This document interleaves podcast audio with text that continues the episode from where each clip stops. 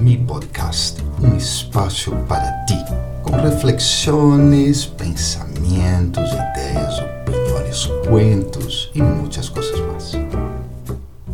Olá, que tal? Espero que estés muito, muito, muito bem. Mira, decisão não é algo fácil, ok? Depois de todo, ao tomar uma decisão, realmente já não podes volver atrás.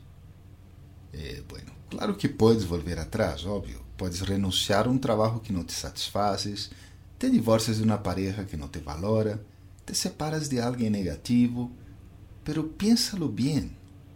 Aunque retrocedas em tu decisão, já não serás a mesma persona, porque as decisões te cambiam.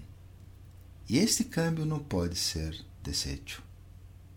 Como humanos, tomamos decisões e quando não funcionam, realmente o que hacemos é tomar outra decisão.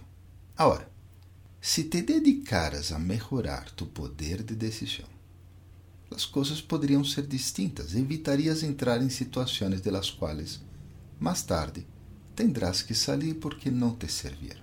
Como se hace isto? Creo que lo primero es fortalecer la autoestima y tener claro los objetivos en la vida. Assim se tomarão decisões mais alinhadas com as necessidades personais, com o que realmente eu puedo, quero, tenho. Segundo, reflexionar antes de decidir, evitando assim tomar decisões apresuradas. Como o anterior, a vezes pode ser a vida um pouco aburrida, as sugerências que utilizes mais criatividade para decidir algo.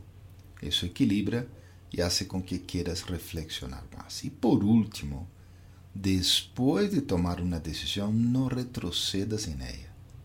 Se as coisas não dão os resultados esperados, mira como te adaptas. E se realmente não é possível, aí entra em outra reflexão para reconhecer as lições aprendidas, como evitar novamente cair em situações parecidas e, por fim, toma uma nova decisão. Ok? Espero que isso, wow, que isso te ajude muitíssimo, ok? De coração. Nos encontraremos na próxima semana. Bye, bye.